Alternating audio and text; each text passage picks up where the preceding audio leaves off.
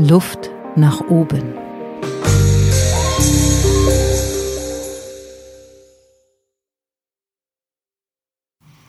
Wir streiten uns gerade, wer hier aufgeregter ist als der andere. Herzlich willkommen zur Interviewfolge. Dr. Jörg Heu hier bei mir. Ich freue mich total, dass du da bist, Jörg.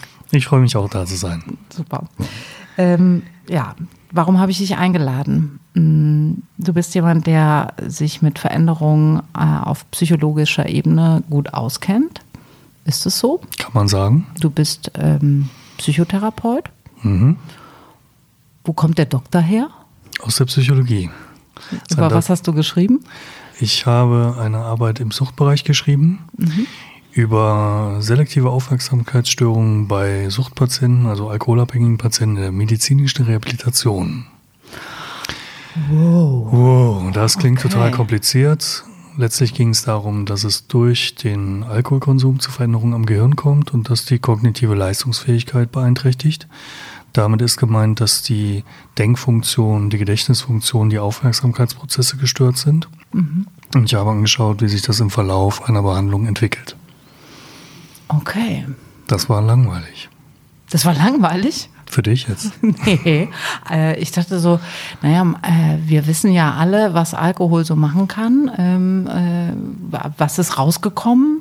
Ist das jetzt überraschend? Es sind Veränderungen am Gehirn herausgekommen oder an den Gehirnfunktionen herausgekommen. Die Veränderungen am Gehirn sieht man natürlich erst, wenn man Bildaufnahmen davon macht.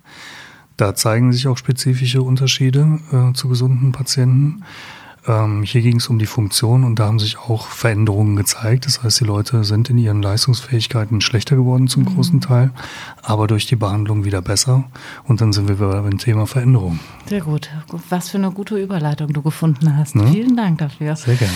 Ähm, ich hätte dich jetzt auch als nächstes gefragt, äh, wie ist denn das eigentlich, wenn wir in einem Veränderungsprozess stecken? Können wir das auch sichtbar machen im Gehirn? Hast du davon auch schon mal Bilder gesehen? Hm, Davon habe ich jetzt so keine Bilder gesehen, aber wir werden mit Sicherheit irgendwas sehen können. Wahrscheinlich was, was ähm, an welchen Arealen mm, denkst du, wäre was los? Da müssten wir jetzt wahrscheinlich eher die Hirnforscher befragen. So aus dem Bauch raus würde ich sagen, dass auf jeden Fall die Amygdala irgendwo eine Rolle spielen wird, weil das die Struktur im Gehirn ist, die unerwartete Reize aus der Umgebung abscannen soll. Also schöne Sachen, die wir nicht erwarten, da flackert sie. Sie flackert aber auch dann, wenn wir negative Sachen erleben. Und das ist das, worüber wir mehr diskutieren in der Fachwelt. Und was auch für, ich denke mal, unser Gespräch und Veränderungsprozesse eine größere Relevanz haben wird. Okay. Okay, was passiert, wenn wir Veränderungen erleben auf psychologischer Ebene? Aus deiner Sicht, gibt es da typische Phasen, die wir durchlaufen? Erstmal sind wir, denke ich mal, alle sehr unterschiedlich. Ne? Das heißt, es wird Leute geben, die Veränderungen lieben, die Veränderungen suchen äh, und sich da drin dann auch wohlfühlen. Über die werden wir jetzt wahrscheinlich weniger sprechen, weil die einfach sagen würden, das ist eine tolle Zeit. Okay. Die, Ist das denn, äh, Entschuldigung, wenn ich dich unterbreche, aber ist das denn äh, per Geburt so oder wann bin ich jemand, der Veränderungen liebt und wann bin ich jemand, der Veränderungen scheut? Da gibt's bestimmt auch irgendwo genetische Effekte, dass Menschen eher Herausforderungen suchen. Und es wird Sozialisationseinflüsse geben. Das heißt, durch die Erziehung, durch die Erlebnisse, die ich hatte, entwickle ich eben bestimmte Charakterzüge, die das dann vielleicht sogar fördern, dass ich Veränderungen liebe. Ja, wahrscheinlich ist auch ein Kernelement, dass ich eine große Grundsicherheit spüre. Ne, und das wäre auch etwas, was vielleicht bei den Leuten, denen das schwerer fällt, in dem Moment dann ein bisschen abgeht. Diese innere Sicherheit, dieses Vertrauen darin, dass die Dinge sich gut entwickeln werden. Okay, also eine große innere Grundsicherheit, die ich empfinde, macht mich stark für Veränderungen. Könnte man so sagen, ja. ja. Ne, Oder erleichtert es mir, damit umzugehen, auf jeden Fall. Und diese, ähm, ich habe ja dich eben gefragt, ob es sowas wie klassische Phasen gibt. Also ich bin auf der Suche in unserem Gespräch nach etwas, wo wir ähm, uns dran festhalten können. Typischerweise passiert das und das. Ähm, wenn ich jetzt eine Veränderung habe ähm, in meinem Leben und weiß, ich bin erstmal im Stress und dann kommt die Phase, wo ich, hm, weiß ich nicht, alles in Frage stelle, dann kommt die Phase, wo ich das akzeptiere oder Kannst du da mh, hm, was beschreiben oder ist das so individuell, dass es da keine hm, Merkmale gibt, die wir herausarbeiten können? Mm, dazu gibt es mit Sicherheit Modelle, die das ein bisschen beschreiben und die Phasen, die du jetzt spontan genannt hast, die passen da auch eigentlich so ganz gut rein. Mhm. Ähm, was ich hilfreich finde, ist, sich zu überlegen, wenn eine Veränderung kommt, die ich jetzt vielleicht gar nicht unbedingt angestrebt habe. Ich glaube, das sind so die Veränderungen, die uns hier heute interessieren. Ne? Mhm. Ne? Es mhm. passiert was und das wollte ich nicht. Mhm. Ne? Dass das erstmal mit einem Gefühl der Verunsicherung und auch vielleicht mit Stress einhergeht. Ne? Das würde ich mir so ableiten, dass wir normalerweise ja mit unserem Gehirn uns Strategien aufbauen, mit möglichst wenig Aufwand Dinge zu erledigen und uns an Handlungsabläufe gewöhnen. Mhm. Du wirst dir immer auf eine ähnliche Art und Weise die Zähne putzen, vielleicht mit deiner rechten Hand. Mhm. Und darüber wirst du nicht mehr nachdenken, wirst es einfach machen. Mhm. Wenn dann die Veränderung ist, dass du die rechte Hand brichst, dann musst du dir eine andere Strategie entwickeln. Mhm. Zum Beispiel das Zähneputzen mit der linken Hand. Und dafür ist deine linke Hand eigentlich noch gar nicht programmiert. Mhm. Das heißt, es wird eine Stresssituation sein, du wirst umlernen müssen, es wird anstrengend sein und irgendwann bist du vielleicht gleich gut mit beiden Händen.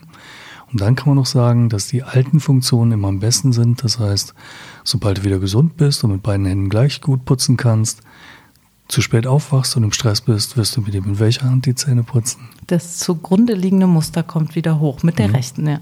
Ja, so ja. wird es wahrscheinlich laufen. Mhm. Das kenne ich von der Bühne, dass äh, in dem Moment, wo wir so loslassen und richtig spielen, kommt auch manchmal sowas wie ein alter Dialekt wieder hoch. Mhm. Ja. Also alles, was ich mir abtrainiert habe, kann ich gut kontrollieren, mhm. wenn ich in Kontrolle bin. Mhm. Aber in dem Moment, wo ich auch einen Kontrollverlust habe, kommt das älteste Muster wieder hoch. Mhm. Diese ältesten Muster sind eben sehr gut eingeschliffen. Ne? Kann man sich so ein bisschen vorstellen, wie wenn man jetzt so einen äh, Feldweg erstmal hat, auf dem sich viele Leute zwischen zwei Dörfern hin und her bewegen mhm. und man dann irgendwann anfängt, diesen Feldweg zu verbreitern, eine Straße draus zu machen, bis hin irgendwann eine Autobahn. So ähnlich entwickeln sich Bahnen im Gehirn, die viel benutzt werden. Ne? Also die Informationsübertragung läuft ja über Neuronen und mhm. synaptische Verbindungen. Und die Synapsen, die viel benutzt werden, werden erweitert ne? oder verstärkt in ihrer Aktivität. Und andere, die nicht so häufig benutzt werden, degenerieren oder gehen irgendwann sogar verloren. Mhm. Das heißt, wir werden immer spezieller für die Dinge, die wir immer tun. Und na, die Kehrseite ist immer so ein bisschen weniger offen oder vielleicht auch dümmer für die Dinge, die wir nicht so häufig tun. Und je älter wir werden, desto mehr sind wir Experten für unser eigenes Leben. Mhm. Und desto unsicherer werden wir, wenn das Leben anders sich entwickelt, als wir es vorangenommen haben. Das heißt, je älter ich werde, desto stärker stresst mich Veränderung. Das kann man so nicht sagen, weil ich auch einen großen Erfahrungsschatz habe. Ne? Aber ähm, mich stressen dann vielleicht Dinge, die mich vorher nicht so gestresst hätten. Ja. Mhm. Mich stresst es, wenn ich Handlungsroutinen verändern muss. Mhm. Wenn ich vielleicht umziehen muss und wieder neue Plätze für meinen Schlüssel finden muss und sowas. Könnte sein, dass mich so etwas stresst, was mich in jungen Jahren eher interessiert hätte. Okay. Mhm. Wenn jetzt Leute zu dir kommen mit Veränderungsthemen, was ist das dann für ein Moment, wo ich, ähm, wo es gut ist, sich Hilfe zu holen? Also hm, Jetzt hast du schon gesagt, sie kommen, um sich Hilfe zu holen. Das heißt, die Menschen, die zu mir kommen aufgrund eines Veränderungsprozesses, sind mit diesem Prozess oder der Situation gerade nicht zufrieden. Mhm. Das ist so ein bisschen Kennzeichen meines Berufes. das heißt, man kommt dann, wenn es einem eher nicht gut geht. Ne? Das heißt, die Menschen, die sich über Veränderungen freuen, kommen nicht zur Beratung oder zur mhm. Therapie. Mhm. Genau. Und ähm, gibt es so einen Punkt, wo du sagen würdest, äh, das und das ist normal, wenn wir in Veränderung sind und da und da ist eine Grenze, da tut es gut, wenn ich äh, mir Hilfe hole? Erstmal ist Veränderung an sich normal, wenn auch nicht immer gewünscht. Und die Reaktionen, die wir auf die Veränderung zeigen, wenn das jetzt Stressreaktionen sind, zum Beispiel nicht schlafen können oder so, ist das auch erstmal normal. Mhm. Und es ist trotzdem vielleicht eine Möglichkeit, sich Hilfe zu holen. Hm? Das, was bei der Hilfe dann passiert, ist, dass ich einen anderen Blickwinkel angeboten bekomme. Das heißt, wir schauen gemeinsam auf die Dinge Und dadurch, dass ich automatisch einen anderen Blick habe, können sich die Gedanken, die Ideen ein Stück weit verändern in eine hoffentlich dienliche Richtung für die Situation und für die Person. Und wenn ich selber diese, ähm, diese Veränderung durchlaufe, gibt es was, was du raten kannst, wo du sagen würdest, ähm, wenn ich jetzt weiß zum Beispiel, ich werde den Ort wechseln, ich werde meinen Beruf wechseln, ähm, es kommt jetzt was auf mich zu, ich mhm. werde gefordert. Wahrscheinlich fühle ich mich jetzt schon im Stress, nur mhm. daran zu denken. Mhm. Ähm, was, wie versorge ich mich gut? Dann wären wir wieder bei dem Thema von eben, nämlich mit dem Stress. Hm, du hast gesagt, ja, mhm. was kann ich machen, weil ich jetzt schon merke, ich gerate in Stress. Mhm. Das wäre super, das schon zu merken. Mhm. Wir haben ja eben schon die Amygdala angesprochen. Mhm. So so ein bisschen meine Lieblingsstruktur im Gehirn, mhm. die ja die Umwelt Warum auf unerwartete. Ist das deine Lieblingsstruktur? Weil sie die Umwelt auf unerwartete Reize abscannen mhm. und dann, wenn sie eine Gefahr wittert, Alarm schlägt und alles im Körper so umstellt, dass wir maximale Power haben zu kämpfen oder zu fliehen und sich dabei auch Wahrnehmung und Denken verändert und Wahrnehmung und Denken verzerrt in häufig eine negative oder katastrophisierte Richtung. Mhm. und wir dann Dinge annehmen und davon überzeugt sind, dass sie so passieren, obwohl es vielleicht gar nicht der Realität entspricht. Mhm. Der Körper unterscheidet nicht wirklich zwischen dem, was wir tatsächlich erleben und dem, was wir uns vorstellen. Also sollten wir nicht alles glauben, was wir denken. Wenn wir gestresst sind, sollten wir nicht wirklich glauben, was wir denken, weil das Denken ein bisschen gehemmt ist und eingefärbt. Mhm. Kann man sich so ein bisschen vorstellen, als hätte man eine andere Brille an und würde die Welt in einer anderen Farbe sehen. Mhm. Dann würde man ja auch dem Blick aufgrund seiner bisherigen Erfahrung nicht so ganz trauen. Hm, okay. Würde erst diese farbige Brille absetzen, um dann die Farben zu betrachten. Okay, mhm. weiter. ich bin ganz, äh, ganz ohr. Ja, das du heißt, ähm, von dem ähm, Stress erzählen? Genau, wir haben eben dieses Alarmsystem mhm. im Körper und dieses Alarmsystem ist eigentlich gedacht, um Gefahrensituationen vorzugsweise von außen möglichst gut entgegnen zu können. Mhm. Das heißt, wir haben ja diesen Körper in dieser Form schon seit vielen, vielen Tausenden von Jahren mhm. und die Umgebungsbedingungen haben sich radikal verändert. Das, wofür wir gebaut worden sind, machen wir heute kaum mehr. Durch die Welt ziehen, etwas jagen, etwas sammeln, dann ein Rascheln im Gebüsch wahrnehmen, wo dann der Bär rauskommt und wir dann die Power brauchen, entweder wegzulaufen oder eben zu kämpfen. Heute würde ich sagen, dass der meiste Stress, vielleicht erlebst du es auch so, dadurch bedingt ist, dass wir denken und weniger dadurch körperlich bedroht zu sein. Mhm. Gilt nicht für jede Region zu jeder Zeit, das ist klar. Aber für uns hier, wie wir hier sitzen, wenn wir jetzt Stress haben, dann weil wir uns vorstellen, dass uns Leute zuhören oder ähnliches. Mhm. Mhm. Mhm. Genau, also der Stress äh, am allermeisten durch Denken und nicht durch ähm, irgendwas, was wir erleben. Und das genau. stimmt, das ist natürlich nicht überall auf der Welt gerade so. Dann stellt uns der Körper Energie bereit mhm. und fordert von uns einfache Lösungsmechanismen. Das ist dann so das limbische System im Gehirn. Das arbeitet sehr schnell, sehr emotional, wenig sprachlich und will sofort eine Lösung. Mhm. Man kennt es, wie mhm. gesagt, von der Autobahn. Jemand schneidet ein, man schlägt auf die Hupe und redet laut mit dem anderen Verkehrsteilnehmer. Das ist eine eher limbische Reaktion. Ne? Während wir normalerweise in Arbeitsprozessen oder in unserem Leben viel mit dem Frontallappen arbeiten, wo Planen, abstraktes Denken und ähnliches stattfindet und wir natürlich auch unser Verhalten mit Normen und Werten abgleichen und dann überlegen, der andere hat einen Zeugen, den Stinkefinger zeigen, ist keine gute Idee, würde mir einen Punkt in Flensburg einbringen. Deswegen lasse ich das eher. Das ist Frontallappenreaktion, das andere eher limbisch. Wenn wir in Veränderungsprozessen sind, kann es sein, dass wir in so eine limbische Reaktion reinkommen, was uns innerlich sehr auffühlt. Ne? Der Blutdruck geht hoch, hm? Schweißproduktion steigt. Das ist alles das, was wir brauchen, wenn wir kämpfen müssen und uns gar nicht weiterhilft, wenn wir zum Beispiel in zwei Wochen einen Umzug haben und jetzt noch nicht wissen, ob das alles funktionieren wird. Körper gibt das gleiche Signal, nur dass es diesmal nichts bringt und die Denkprozesse dadurch sogar irgendwie gestört werden.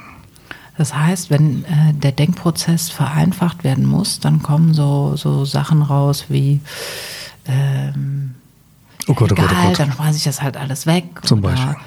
Äh, wenn die dann da Stress machen, dann dann, dann äh, lege ich halt die Kartons vor die Tür. Und überhaupt werden die auf jeden Fall Stress machen. Ach so, genau. Das wäre so ein typischer also Gedanke. So, ne? äh, genau, also die ganze Katastrophe noch größer machen. Genau. Und wir auf die dann schon wieder körperlich reagieren. Ne? Also wir schaffen es dann, unter einer Situation zu leiden, die jetzt gerade gar nicht stattfindet. Was mache ich dann? Ja, klingt ein bisschen komisch und vielleicht auch ein bisschen einfach, aber entspannen wäre eine gute Idee. Okay, wenn wir das jetzt mal uns vorstellen, wir potenzieren mal das Umzugsproblem, was ja jetzt relativ banal ist. Wir kennen ja, Ja. auch alle aus unserem Leben viel dramatischere Situationen. Und Mhm. dann kann man sich nicht vorstellen, dass einer kommt und sagt, ja, dann entspann dich bitte. Wie schaffst du denn dann Entspannung in Therapie? Wie, wie schaffst du, dass die Leute die Seite wechseln, dass sie Mhm. das limbische System verlassen? Gibt es da Techniken? Da gibt es sogar Techniken zu, ja. Also erstmal ähm, versuche ich nochmal damit vertraut zu machen, was wir eben auch besprochen haben, was im Körper passiert. Ne, Dass ähm, man in diese Alarmreaktion kommt und dass diese Alarmreaktion nicht nur eine körperliche Komponente hat, sondern eben auch einschränkt in der Kreativität und in der Wahrnehmung und äh, dem Plan. Ne? Äh, und auch darin, was wir uns vorstellen, was passieren wird. Das heißt, äh, es ist in so einer Stresssituation für denjenigen, der gestresst ist, sehr wahrscheinlich, dass ganz schlimme Dinge passieren.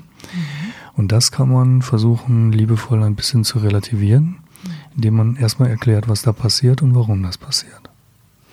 Und das Wissen darum macht schon eine Erleichterung eigentlich. Ne? Könnte eine Erleichterung machen. Ich frage dann zum Beispiel gerne, wie angespannt sind Sie jetzt? Null wäre gar nicht und zehn maximal. Und dann kommt vielleicht was von sechs oder so.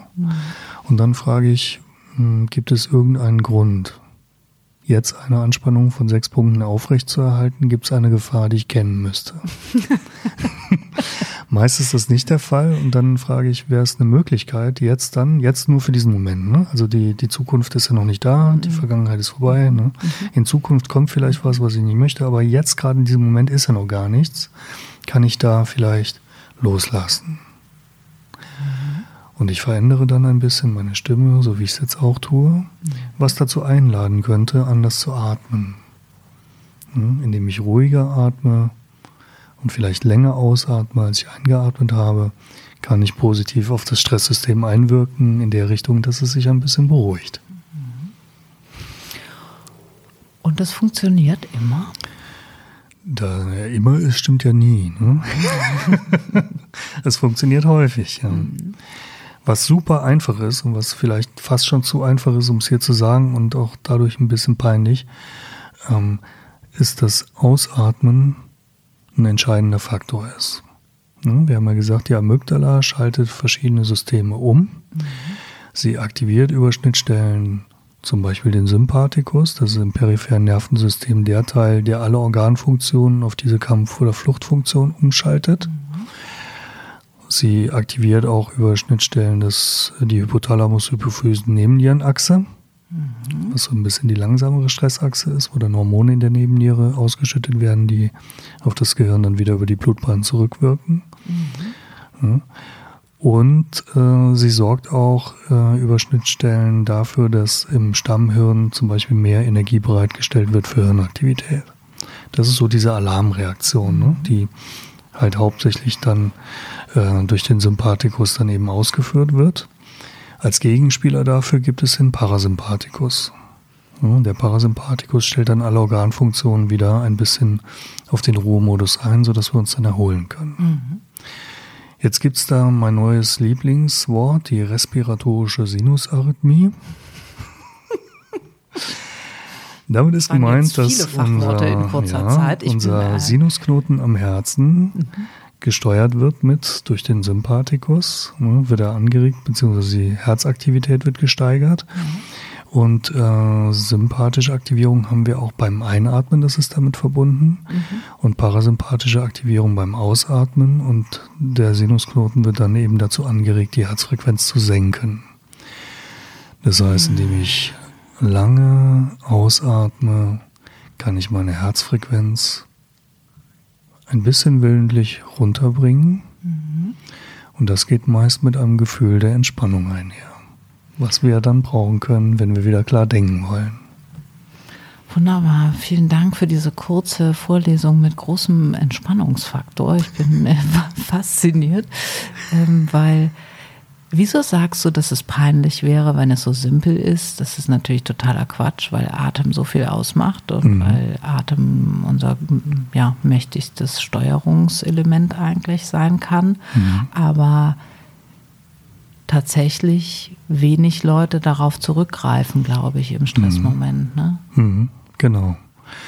Also zum einen hast du ja gefragt, gibt es Techniken? Ja. Ja, und du bist Naturwissenschaftler und Psychotherapeut und unsere mhm. Zuhörer erwarten jetzt was Grandioses, ja, was ausgearbeitet wurde bis hingegen und was ganz kompliziert ist. Und jetzt komme ich und sage, atmen Sie erstmal aus. Ja. Und damit es nicht ganz so lächerlich wirkt, sage ich mhm. vorher schon, dass es sehr einfach ist. Mhm. Ne, was ich mir davon verspreche, ist, dass wenn es einfach ist, dass es dann auch angewandt wird. Ne, das kann jeder für sich gerne mal testen und mehrere Atemzüge so machen, dass das Ausatmen verlängert und dabei einfach mal in sich reinfühlen und schauen, was sich so im Körper spürbar verändert. Einige werden schon Entspannung dadurch fühlen, andere werden vielleicht sagen erstmal nichts, dann kann man das trotzdem noch öfter machen und vor allem den Atem hast du immer dabei und kannst es jederzeit nutzen, in jeder Situation und es fällt noch nicht mal auf. Also bei Luft nach oben, Luft nach unten abgeben. Erstmal Luft nach unten abgeben und dadurch nach oben schweben. Wunderbar. Du, das ist die Überleitung für meine Abschlussfrage an dich, Jörg. Das war es nämlich schon. Meine Güte. kleinen Reise hier. Ähm, wer oder was hat denn dir in deinem Leben Luft nach oben verschafft? Also Möglichkeiten für Veränderungen. Ähm, wie machst du das? Wie ist das bei dir? Veränderungen hat es bei mir ziemlich viele gegeben, dadurch, dass wir relativ viel umgezogen sind. Mhm. Und ich habe immer das Glück gehabt, Leuten zu begegnen, die mich irgendwo mitgenommen haben, die mir Ideen vermittelt haben, die mich begeistert haben. Und dadurch hat es auch immer wieder Luft nach oben gegeben. Die Strategie ist, Leute zu finden, mit denen ich gemeinsam tolle Dinge machen kann. Und Wege zeigen, die ich vorher nicht gedacht hätte. Also, das ist ja jetzt der beste Abschlusssatz, der kommen kann, lieber Jörg. Ähm, ich danke mich recht herzlich, dass du mm, Rede und Antwort gestanden hast und möchte schließen mit einem Zitat, was ich rausgesucht habe von Milton Erickson natürlich. Sehr schön. Sehr schön, weil daher kennen wir beide uns. Veränderungen führen deutlich häufiger zu Einsichten, als dass Einsichten zu Veränderungen führen. Luft nach oben. Ein Ventilator bei Windstille, Inspiration für Zeiten der Veränderung.